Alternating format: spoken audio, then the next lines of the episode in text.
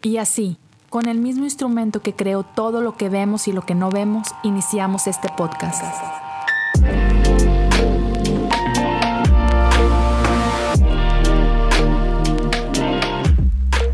Bienvenidos a Cosas Comunes.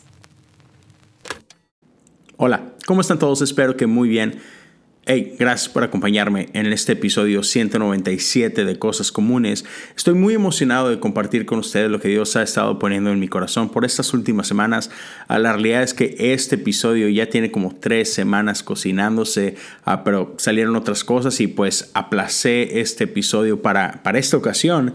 Ah, y contento, contento por compartir contigo. Quiero empezar como siempre agradeciéndote tu tiempo. Gracias por acompañarme, ya sea que estés aquí desde el episodio 1 o si de repente nos alcanzaste en el camino más adelante, hey, gracias por estar aquí. Sabes que valoro muchísimo tu tiempo. Ah, yo sé que podrías estar haciendo cualquier cosa, escuchando cualquier cosa, y aquí estás. Entonces, muchas, muchas gracias a, quienes apoyan económicamente este proyecto. Gracias por su apoyo. Ah, si tú quieres apoyar, puedes hacerlo a través de patreon.com, diagonal cosas comunes. Puedes apoyar desde un dólar al mes. Y solo quiero que sepas que todo lo que tú apoyas, número uno, es extremadamente valorado. Dos, ayuda a que podamos seguir haciendo esto, a poder seguir preparando, conseguir libros, este, sabes, en diferentes formas. Y otra vez, para los que ya lo están haciendo, muchas gracias por hacerlo. Si alguien más se quiere sumar a esto, facilísimo hacerlo desde un dólar al mes y la decisión es tuya. Pero, habiendo dicho esto, ah, he, estado pensando y regresando a las parábolas de Jesús. Ah, algo tiene. Me, me, encanta cómo Jesús enseña en parábolas, porque no es solamente lo que está diciendo, o sea, es algo que amo de la Biblia. No es solamente lo que leemos en blanco y negro, ¿no? O en, o en letras rojas. Ah, creo que hay niveles de profundidad y siempre podemos encontrar más. Y, eso es parte de lo bello, ¿no? Que tú puedes leer un pasaje 10 veces y muy probablemente encuentres 10 cosas diferentes que Dios te está queriendo decir. Y, y, hay cosas que están así como que en la superficie, pero si te das el tiempo y le escarbas un poquito, te vas a encontrar con más. Y si le das un poquito más profundo, te vas a encontrar con otra cosa, ¿no? Entonces, el día de hoy quiero, quiero hablar acerca de la parábola de los talentos, y esto lo, puedes encontrar en, en, Mateo 25, pero quiero hablar de esta parábola y quiero llegar como que a tres niveles diferentes o tres cosas diferentes que Dios me ha estado hablando en mi vida y que espero que hablen a tu vida. Uh, si es así, te invito que, a que me lo dejes saber. Si estás viendo en YouTube, puedes dejarlo en los comentarios. Eh, me encanta poder uh, ver tu participación y por ahí platicar junto contigo. Si estás escuchando esto en ya sea Spotify o en Apple Podcasts, comparte el episodio en tus stories y déjame saber a través de ese medio qué es lo que Dios te está hablando a ti, qué es lo que está resonando contigo. Entonces, dicho esto, déjame arrancar con, con Mateo 25. Vamos a leer un poquito del 14 al 30 y a lo mejor paramos un poquito, pero hey, siéntete en libertad de leerla a tu propio paso en la traducción que tú prefieras. La mía dice así. También el reino del cielo puede ilustrarse mediante la historia de un hombre que tenía que emprender un largo viaje. Reunió a sus siervos y les confió su dinero mientras estuviera ausente. Lo dividió en proporción a las capacidades de cada uno. Al primero le dio cinco bolsas de plata, al segundo dos bolsas de plata, al último una bolsa de plata. Luego se fue de viaje.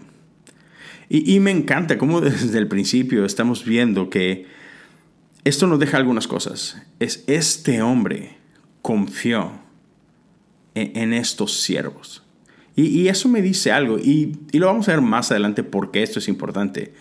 Pero él está confiando en los tres. Y ciertamente podemos ver que a cada uno le confía algo diferente. Pero, pero dice la razón. Ah, dice aquí en el verso 15. Lo dividió en proporción a las capacidades de cada uno. O sea, la confianza de Jesús en ellos, bueno, la confianza de este Señor en ellos, no es por su afecto hacia ellos. O sea, no le dio a uno más porque lo quiere más, sino porque conoce la capacidad de cada uno y porque conoce la capacidad de ellos es, yo sé que tú puedes hacer algo bueno con esto. Y entonces aquí lo tienes, ¿no?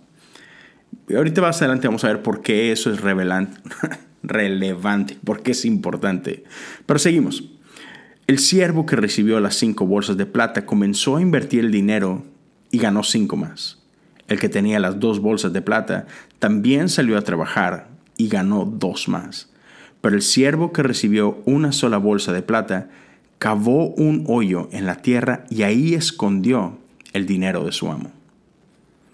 Después de mucho tiempo, el amo regresó de su viaje y los llamó para que rindieran cuentas de cómo habían usado su dinero. El siervo, al cual habían confiado las cinco bolsas de plata, se presentó con cinco más y dijo, Amo, usted me dio cinco bolsas de plata para invertir y he ganado cinco más. El amo lo llenó de elogios. Bien hecho, mi buen siervo fiel. Ha sido fiel en administrar esta pequeña cantidad. Así que ahora te daré muchas más responsabilidades. Ven, celebra conmigo. A mí me llama la atención esto porque e, en traducciones modernas e incluso en estudios modernos, sabemos que la cantidad que les dio para nada fue pequeña. O sea, aquí nos habla de bolsas de plata, otras traducciones simplemente hacen referencia a, a, que talento era esta, más bien como una barra y algunos dicen que era oro ah, y, era algo pesado, ¿no? Y algunas traducciones modernas hacen referencia a esto y si no me equivoco, había apuntado ese dato y no lo traigo aquí conmigo, pero lo que les da es equivalente a cientos de miles de dólares, si no es que millones de dólares. Entonces, no era poco, no era poco. Y sin embargo, el maestro le dice, hey, porque administraste bien esta cantidad pequeña, ahora te daré mucho más. Y, lo que me encanta de esto es porque aun cuando algo parece mucho a nuestros ojos, la realidad es que para un Dios infinito que, que tiene todo, para quien todo es suyo, eso que para nosotros es mucho, para Él es, es nada, es casi como que insignificante. Y en otras palabras, digo que tengo mucho más para ti que esto. Y, a eso nos meteremos todavía más adelante y revisitaremos esa parte. Pero, increíble. Se presentó el siervo que había recibido las dos bolsas de plata y dijo, amo, usted me dio dos bolsas de plata para invertir y he ganado dos más. El amo dijo, bien hecho, mi buen siervo fiel, has sido fiel en administrar esta pequeña cantidad. Ahí está una vez más la frase. Así que ahora te daré muchas más responsabilidades ven a celebrar conmigo. Por último, se presentó el siervo que tenía una sola bolsa de plata y dijo, Amo, presta atención a esto. Yo sabía que usted era un hombre severo, que cosecha lo que no sembró y recoge las cosechas que no cultivó. Tenía miedo de perder su dinero, así que lo escondí en la tierra. Mire, aquí está su dinero de vuelta. Pero el amo le respondió, siervo perverso y perezoso. Si sabías que cosechaba lo que no sembré y recogía lo que no cultivé, ¿por qué no depositaste mi dinero en el banco? Al menos hubiera podido obtener algún interés de él. Entonces ordenó. Y antes de seguir ahí, déjame hacer esta pequeña pausa. ¿No te parece curioso que el primer siervo y el segundo siervo, quienes sí fueron e hicieron algo con esto, jamás hicieron referencia a lo malo que era su Señor? No, ¿verdad? Ellos no hablaron de esto. Sin embargo, por alguna razón, este tercer siervo tiene esta imagen distorsionada de su amo y lo ve como este ogro, lo ve como este monstruo. Y, tiene un concepto terrible de él. Y es muy curioso cómo a este siervo se dirige de esta forma. Verso 28. Entonces ordenó, quítenle el dinero a este siervo y dénselo al que tiene las diez bolsas de plata. A los que usan bien lo que se les da, se les dará aún más, y tendrán en abundancia, pero los que no hacen nada se les quitará aún lo poco que tienen. Ahora bien, arrojen este siervo inútil a la oscuridad de afuera, donde habrá llanto y rechinar de dientes. Ay, hijo. Está bastante fuerte esa última frase, ¿no es cierto? Pero, antes de clavarnos más en esta historia, me, llama la atención cómo el amo le reclama algo.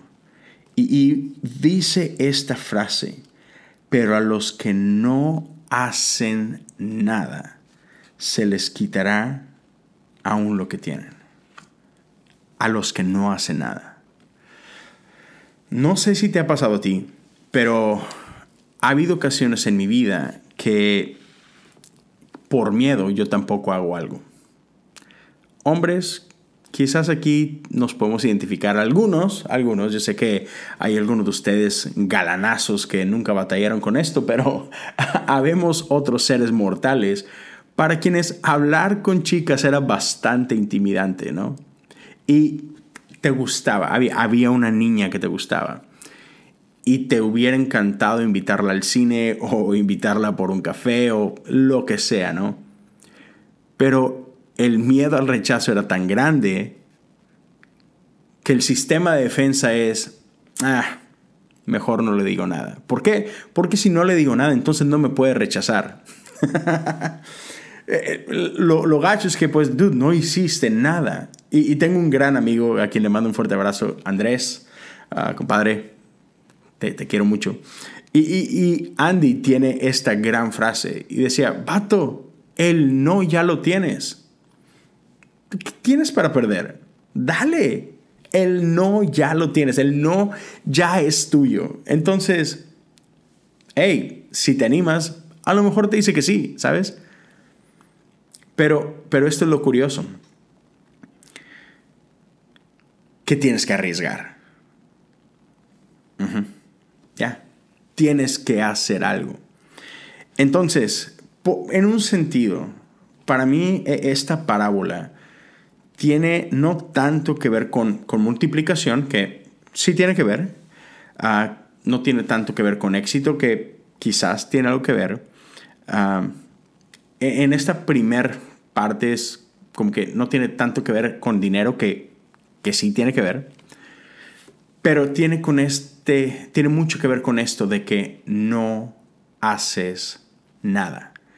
Y muchos de nosotros estamos quizás ahorita en ese punto donde quizás tienes algunos sueños, quizás tienes algunas inquietudes, quizás tienes esta duda de que, ah, como que creo que Dios me está llamando a hacer esto, pero, pero no sé.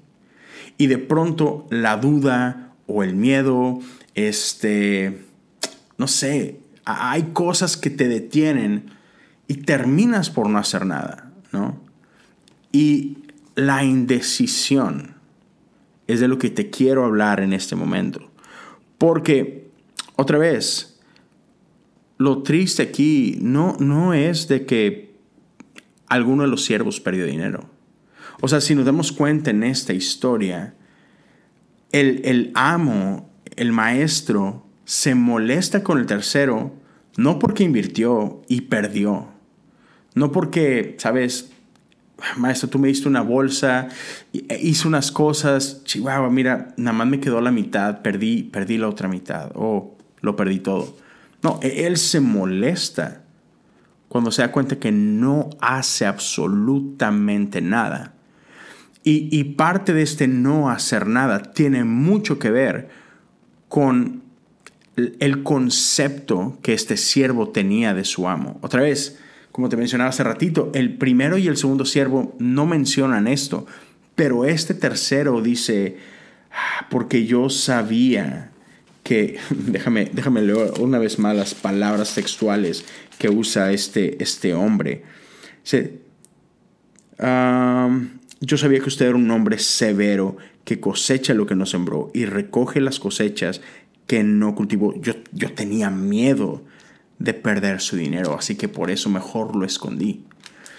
Y dice, dice el pasaje que este, ma, este amo se fue por mucho tiempo. O sea, no es como que, sabes, una semana de no hacer nada. Es, quizás pasaron meses, quizás pasaron años. Y por todo ese tiempo, este siervo decidió no hacer nada. Ahora, ese, ese concepto que tenía del amo, ¿era real o fue una buena excusa? No lo sé. Lo que sí sé es que terminó por no hacer nada. Entonces, escoger hacer algo como el primer siervo, como el segundo siervo, implica riesgo. Y sabes, y eso es lo que a veces a ti y a mí nos detiene. Nos, nos da miedo arriesgarnos. ¿Por qué? Porque si te arriesgas, si tomas una decisión, puedes equivocarte. Si tomas una decisión, puedes llegar a ser traicionado. Si, si te atreves a confiar en esa persona, quizás te queden mal. Si das esa oportunidad, a lo mejor no sale como tú pensabas. Si haces esa inversión, a lo, a lo mejor pierdes. Si invitas a esa chica, a lo mejor te dice que no. Si te arriesgas a amar, a lo mejor te rompen el corazón. O sea, cosas pueden pasar, lo, entiendo. Pero, una vez más, es Jesús puede hacer algo con eso. Incluso pecar. Si te equivocas, si pecas, si tropiezas, está la invitación al arrepentimiento. ¿Sabes? Jesús jamás nos va a negar su perdón. Jesús jamás nos va a negar su, gracia, su misericordia, su amor. Eso está ahí. ¿Sabes? Si, si la riegas, no pasa nada. Eh, eh, eh, sus brazos están abiertos, pero, pero al que no hace nada, es decir, ¿qué hago con esto? No hiciste nada. Y no hiciste nada porque tenías un mal concepto de mí. Y para mí eso es lo que se me hace mucho, muy peligroso. Y lo he hablado en algunos otros episodios y, pronto voy a hablar de esto. Ah, en octubre pienso sacar una pequeña serie, quizás uno o dos episodios, en, los que voy a hablar acerca de nuestro concepto de Dios, de la importancia de, cómo vemos a Dios. Y, y, es algo que he hablado por ahí antes de pasada y es este concepto de el Dios monstruoso. Y, por ahí en octubre voy a estar hablando un poquito de esto ah, con, más profundidad y con más detenimiento, porque es muy importante y lo podemos ver aquí. Lo que este hombre pensaba de su amo dictaminó lo que terminó haciendo con esto que le fue confiado. Y es que eso es algo que no podemos obviar, o sea, no importa cuál era tu percepción del amo, él confió en ti. me da risa. Hace poco ah, estábamos en, WhatsApp con, algunos amigos, otros compañeros podcasters y todo, y alguien dice, hace un comentario de, del diablo y, una persona dice, hey, yo no creo en el diablo. Y una persona responde, pero el diablo cree en ti. y lo único que quiero decir con esto es, a pesar de la mala percepción que tenía este tercer siervo de su amo, su amo creía en él su amo confió en él. Y déjame intersectar esta parte aquí. Al primero le dio cinco bolsas, al segundo le dio dos bolsas y a este tercero solo le dio una. Yo no sé hasta dónde pudo entrar por ahí el juego de la comparación, que es muy dañino. Es probable que este, que este siervo haya visto que a los demás les confió más que a él. Y quizás eso le haya afectado. Y eso es lo peligroso de la comparación. Pero sabemos que el darle cinco a uno, el darle dos bolsas a otro, no fue un acto así random, no fue algo totalmente, sabes, de mala intención. Es no. El maestro, el amo, le da unos cinco y a otro dos y a otro uno, porque conocía sus capacidades. Y vaya, quedó de manifiesto. Al que le dio cinco, duplicó lo que le habían dado. Al que le dieron dos, duplicó lo que tenía. Y al que le dio uno, por algo le dio uno. No hizo nada con esa bolsa. Entonces, como que, digamos que el juicio o la percepción del, del maestro no estaba errada. Pero a pesar de que sabía que este es el menos confiable de mis siervos, aún así te voy a confiar. Y para mí eso es muy importante. Dios confía en cada uno de nosotros. Y, la cosa es que e, Él nos da un poco de lo mucho que tiene para invitarnos a hacer algo con eso. Y después invitarte a celebrar con Él. Si haces, si tomas el riesgo, si dices, hey, gracias, valoro esto, honro tu confianza y voy a hacer algo con esto, independientemente del resultado, es Dios honra eso. Entonces, primer parte, no te quedes haciendo nada. Vence tus miedos, vence el juego de la comparación, vence la duda, haz algo con lo que Dios te ha confiado, porque por algo te lo ha confiado. Él confía que tú puedes hacer algo bueno con esto. Toma el riesgo, sal y haz algo con ello. Ahora, número dos, hablemos de lo obvio. Hablemos de dinero. ¿Te parece? Hablemos por un momento de dinero. ¿Por qué? Porque Jesús habla de dinero. Y sí, e, e, en esta parábola lo que les da es dinero, les da plata. ¿Y qué hace con esa plata? ¿no? Ahora, ¿por qué Jesús hablaba de dinero y habló muchísimo de dinero? Creo que de lo que más habló incluso mientras estuvo e, en la tierra caminando entre nosotros. ¿Por qué Jesús habló de dinero? Porque el dinero sí importa. Hay veces como que como cristianos nos queremos hacer así como que muy, no sé, muy santos o yo no sé, y, decimos como que, ah, sí, dinero no importa porque yo prefiero hacer tesoros en los cielos bravo, chido por ti. E, es bueno hacer tesoros en los cielos, ah, pero también es importante lo que hacemos con esto, ¿ok? Entonces, Jesús habló de dinero porque importa. ¿Y qué es parte de lo que importa? Porque dinero y cómo manejamos dinero revela las cosas que nos importan. Hay una diferencia entre costo y valor. Costo es lo que alguien le puso en la etiqueta a algo, ¿no? Todo tiene un costo, ¿sabes? Desde, desde un peso hasta mil pesos, lo que tú quieras, ¿no? Hay algo que tú vas a la tienda, hay una etiqueta que le asignó un costo. Sin embargo, hay cosas que trascienden su costo y eso es valor.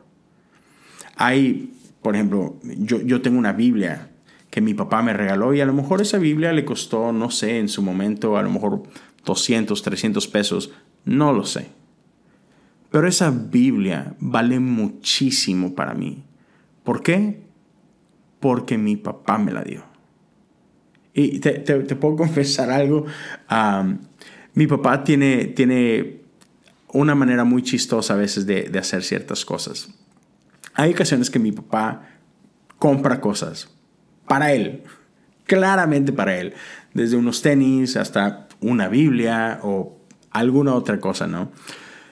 Y, él ha hecho eso muchas veces ah, en su vida. Y papá, sorry, si estás viendo esto, si estás oyendo esto, un beso, te amo.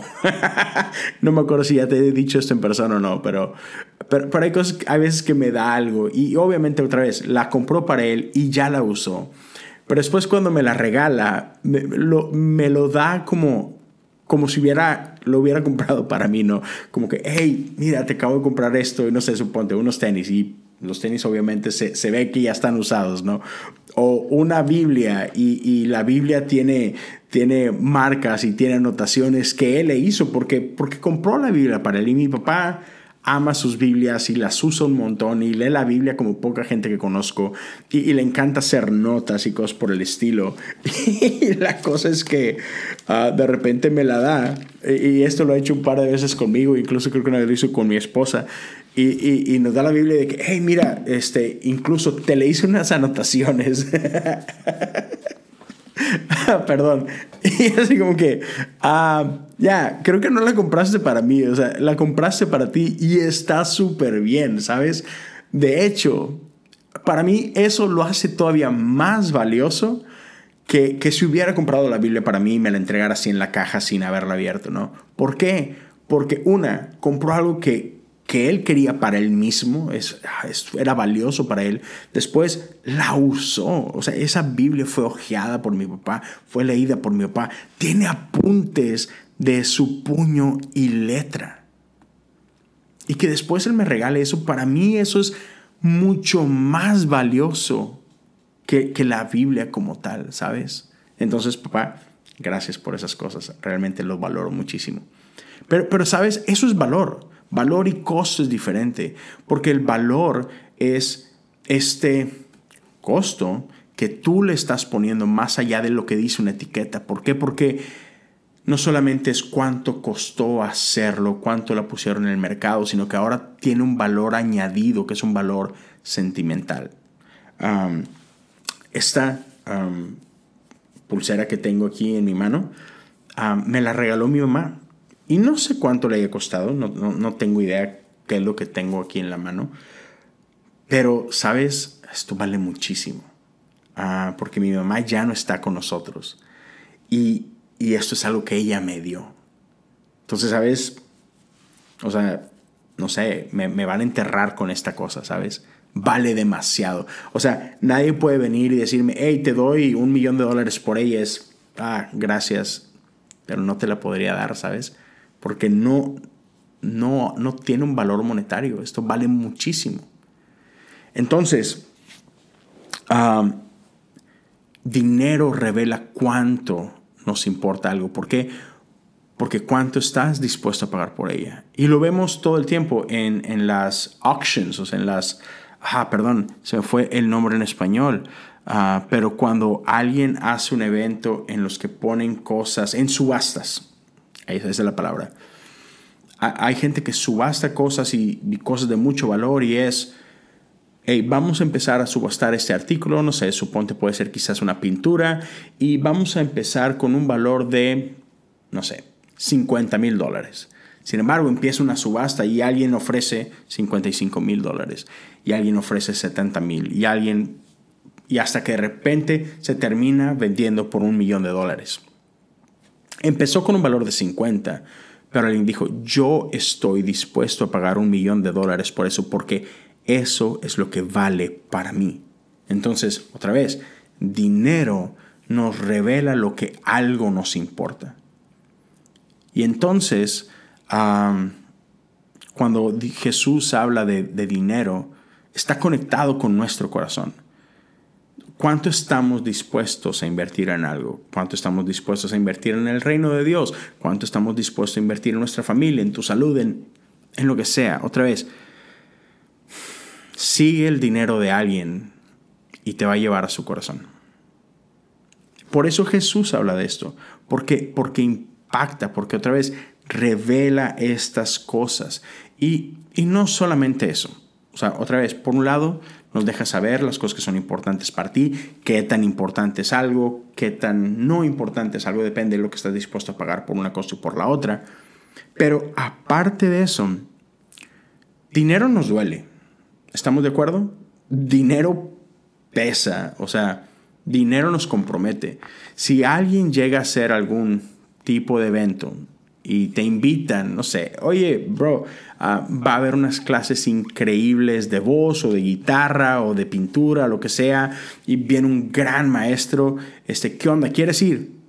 Ok, ¿cuánto cuesta? No, es, es gratis. Uy, sí, apúntame. Pero si ese día te sale algún otro compromiso, es muy probable que no vayas a este evento que es gratis. ¿Por qué? porque no te costó nada. Entonces, si no pudiste ir, es, eh, ok, no perdí nada, ¿sabes? Sin embargo, si hay un evento el cual pagaste un costo de admisión, sea cual sea, ¿sabes? No importa si te costó 500 pesos la entrada o si te costó 4 mil pesos, vas a ir. ¿Por qué? Porque no quieres ver perdido y desperdiciado el dinero que te costó. Entonces, en ese sentido, hasta dónde estamos dispuestos a comprometernos con algo. Y otra vez, ah, dinero es como que esta señal del compromiso que estamos dispuestos a hacer por algo. Pero tercer cosa, y con esta quiero terminar. Estaba, estaba leyendo um, un, un, estudio bíblico um, de, parte de, un ministerio del obispo Barron. Es, un obispo, uh, de, es un obispo del, estado de California, de la Iglesia Católica, un tipo bastante, bastante brillante. Y, y, en un estudio bíblico que, que ellos organizaron, uno de sus líderes habla acerca de esta parábola y hace una referencia increíble. El original, cuando, cuando habla de talento, habla de una palabra que, que significa peso. Y es por eso que te hacía referencia hace rato que en esta traducción que yo estoy leyendo habla de bolsas de plata.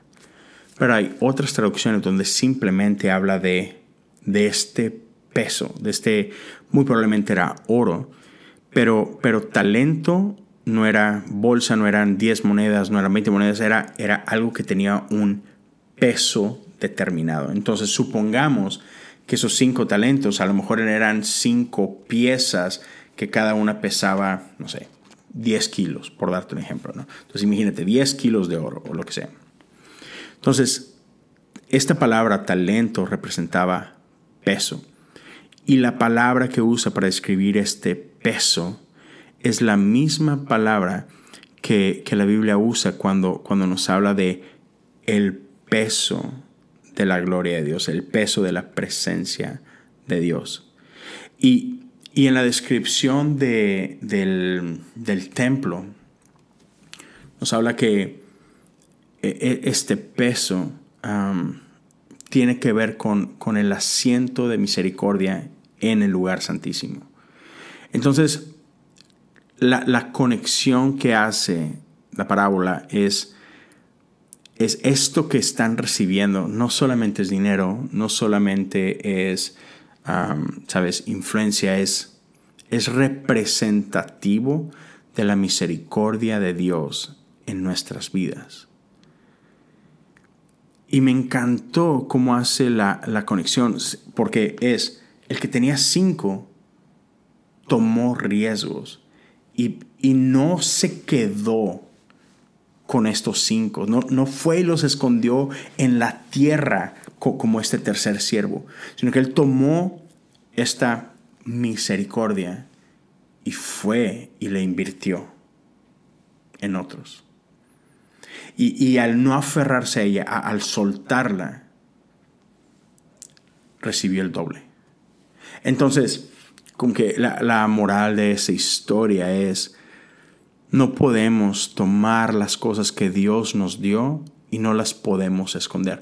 No podemos tomar la misericordia de Dios y esconderla como si fuera solo para mí y, no quiero perderla y no quiero que nadie me la quite. Porque, porque si hago esto, si tomo lo que Dios me ha dado y, y lo escondo, no va a dar fruto. Y aún eso me será quitado.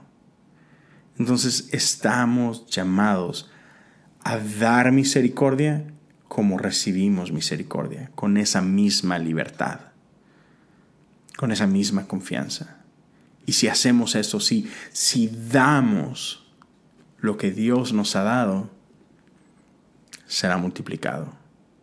Entonces, otra vez, esto me encanta de la Biblia, que no es blanco y negro, que no es ¿sabes? Superficial, sino que Dios nos habla tantas cosas a través de su palabra.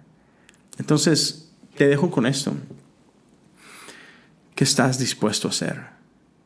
Es, no, no tengas miedo a compararte. No dejes que tus miedos te detengan. Es, haz algo. Con lo que Dios te dio, haz algo. No tengas miedo a fracasar. Porque aún si fracasas, vas a encontrar esta misericordia de parte de Dios. Es no cometas el error de este tercer siervo. No escondas lo que Dios te ha confiado. Y no solamente eso, cuida y como que checa cuál es tu visión del maestro. ¿Cuál es tu entendimiento de él? ¿Cómo lo percibes? Creo que eso es mucho, muy importante. Y, y tercero, ser responsable también.